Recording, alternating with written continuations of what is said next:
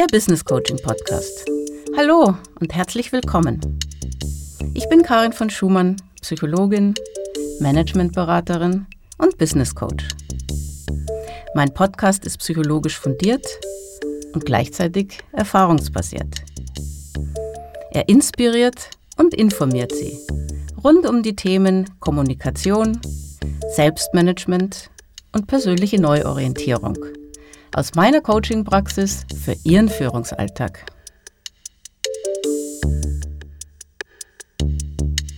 Früh um sieben wirst du durch Smartphone geweckt und da bietet sich doch gleich der Blick auf die Wetter-App an.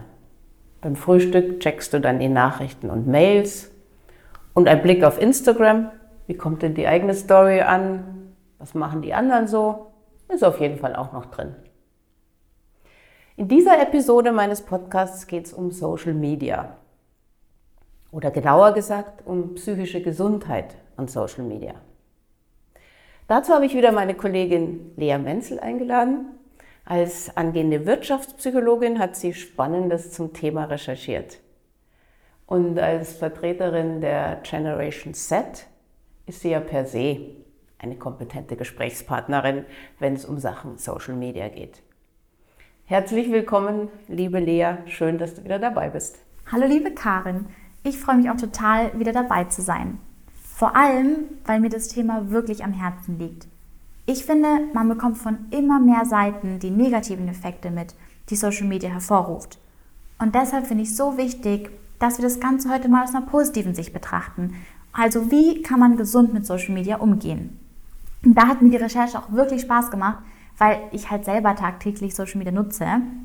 Aber zuerst, wie bist du denn eigentlich auf die Idee gekommen, darüber eine Folge in deinem Business Coaching Podcast zu machen? Ja, wie bin ich auf die Idee gekommen? Hm, eigentlich aus zwei Gründen. Zum einen habe ich ganz persönlich die Erfahrung gemacht, während des ersten Lockdowns, hm, wie faszinierend Social Media sein können. Ich habe da angefangen, mich intensiver damit zu beschäftigen. Und ich habe dabei auch viel gelernt über den großen Einfluss, den Social Media auf unsere Gesellschaft hat. Zum anderen habe ich in den letzten Wochen mit vielen Coaches und HR-Experten gesprochen, und zwar über das Bedürfnis nach sozialer Zugehörigkeit in Zeiten des Social Distancing. Und da fand ich eine Idee echt spannend. Menschen, die es gewohnt sind, mit Social Media Kontakte zu pflegen, kommen mit dem New Normal viel besser zurecht. In dem Fall wäre regelmäßiger Social-Media-Konsum derzeit sogar förderlich für die psychische Gesundheit. Ja, das kann ich mir gut vorstellen, weil wenn man tagtäglich gewohnt ist, einfach online mit seinen Freunden zu schreiben oder zu FaceTimen, dann ist die Umstellung auf jetzt nur Online-Kontakte gar nicht so anders. Ja, klar. Erstmal, Lea, würde mich noch interessieren, welche Medien nutzt die Generation Z und wie? Also die Generation Z nutzt Social Media sowohl für private Zwecke wie Snapchat oder Instagram, aber auch fürs Netzwerken mit beruflichen Accounts wie jetzt über LinkedIn oder Xing. Wir sind es halt einfach von relativ klein auf gewohnt, mit Social Media in Kontakt zu stehen, weshalb der sozialen Medienkonsum bei uns auch einfach alltäglich ist. Ich persönlich kenne jetzt auch nur zwei Freunde, die kein Instagram haben und die stechen dann schon besonders hervor, weil eigentlich die meisten es wirklich täglich nutzen. Dafür hat bei uns jetzt fast keiner mehr Facebook. Da waren wir früher wirklich aktiv, aber jetzt, wenn dann vielleicht noch für Unigruppen. Also, Facebook ist out, Instagram ist in. Genau. Persönlich kann ich noch sagen, dass LinkedIn ganz, ganz groß im Kommen ist. LinkedIn ist keineswegs nur ein Jobportal, sondern wirklich eine Social-Media-Plattform, im Grunde die Business-Plattform derzeit. Sag mal, wie viel Zeit verbringt deine Generation so am Tag mit Social Media? Haben da die Recherchen was ergeben? Ja, also da habe ich herausgefunden, dass drei Stunden am Tag ganz normal sind. Wow, drei Stunden? Das ist aber eine Menge Zeit. Und die Zahl stammt bestimmt aus der Vor-Corona-Zeit. Ja, genau. Man muss aber wissen, dass in diese drei Stunden wirklich jegliche Social-Media-Nutzung mit einfließt. Also Instagram, Snapchat, aber halt eben auch YouTube oder WhatsApp wo man auch mal längere Zeit telefonieren kann.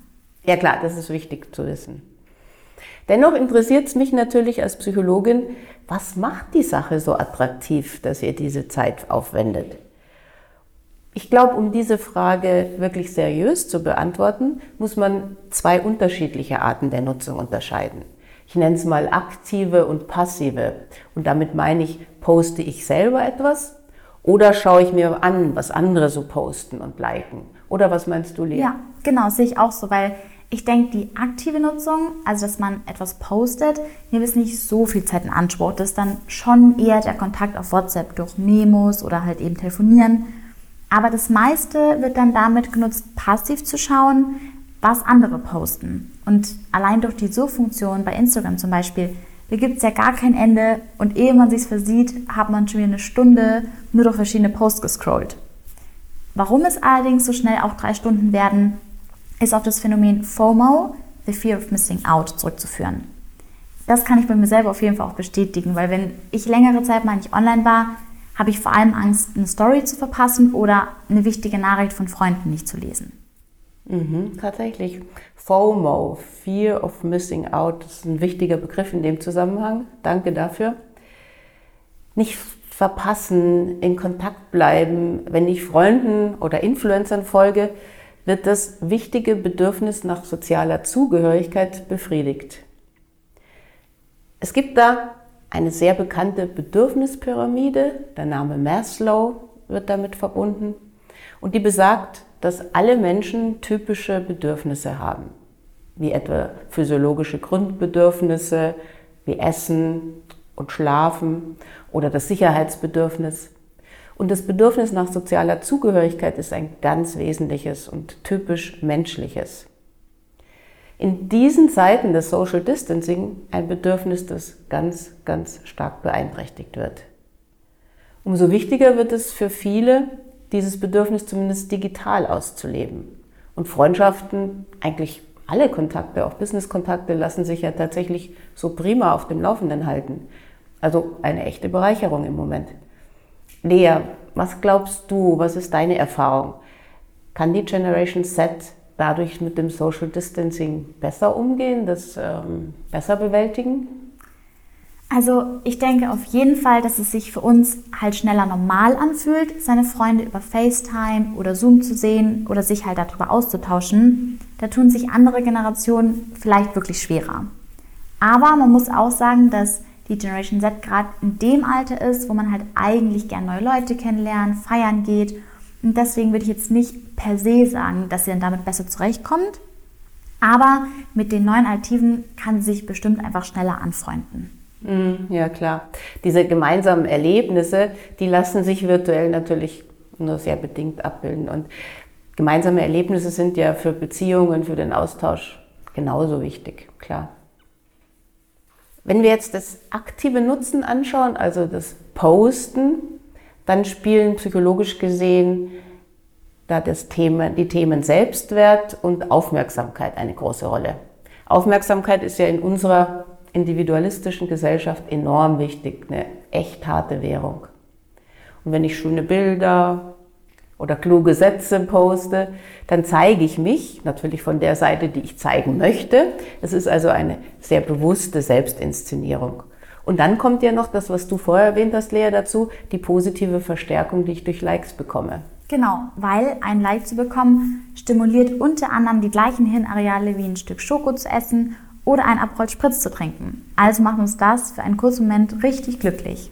Also Social Media sind schon verführerisch. Aber ist das schlecht? Oder gesundheitsgefährdend, wie man oft sagt? Ich glaube, dazu ist es wichtig, erstmal zu klären, was verstehen wir eigentlich unter psychischer Gesundheit. Und es gibt da eine Definition, die mag ich persönlich wirklich gerne.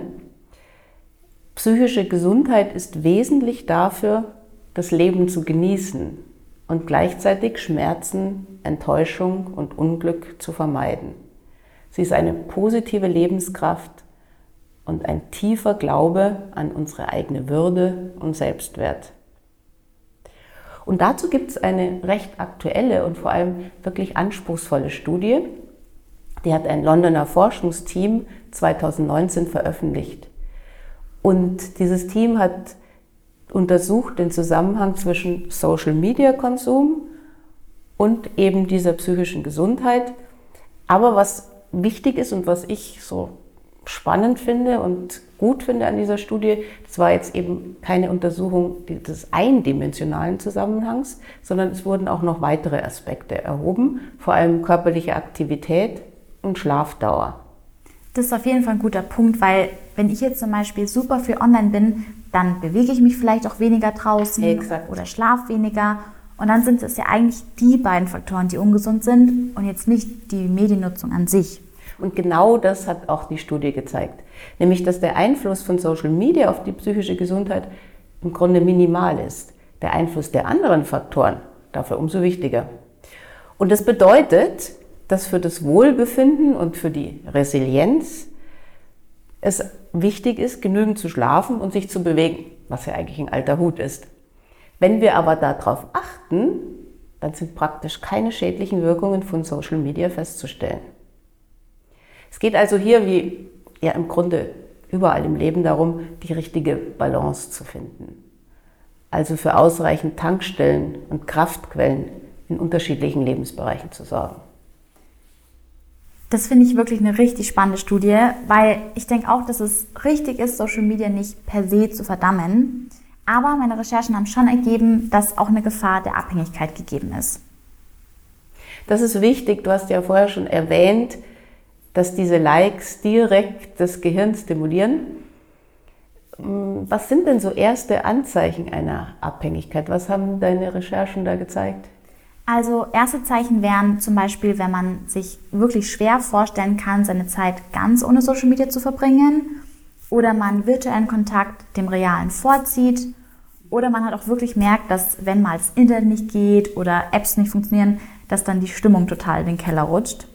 Okay. Außerdem sind es Anzeichen, wenn der eigene Social Media Konsum vor allem vor anderen Menschen heruntergespielt wird oder man gedanklich die ganze Zeit bei den Apps ist und man halt auch trotz zum Beispiel Lernstress oder Zeitdruck die ganze Zeit online unterwegs ist. Mhm. Abstinenzunfähigkeit, herunterspielen oder sogar leugnen, das klingt in der Tat sehr ähnlich wie alles, was wir Psychologen generell über die Suchtthematik wissen. Gibt es denn spezifische Tipps, wie man dem vorbeugen kann? Also zuallererst ist es schon mal ein guter Start, wenn man nicht gleich mit dem Checken von all den Social Media Apps den Tag beginnt.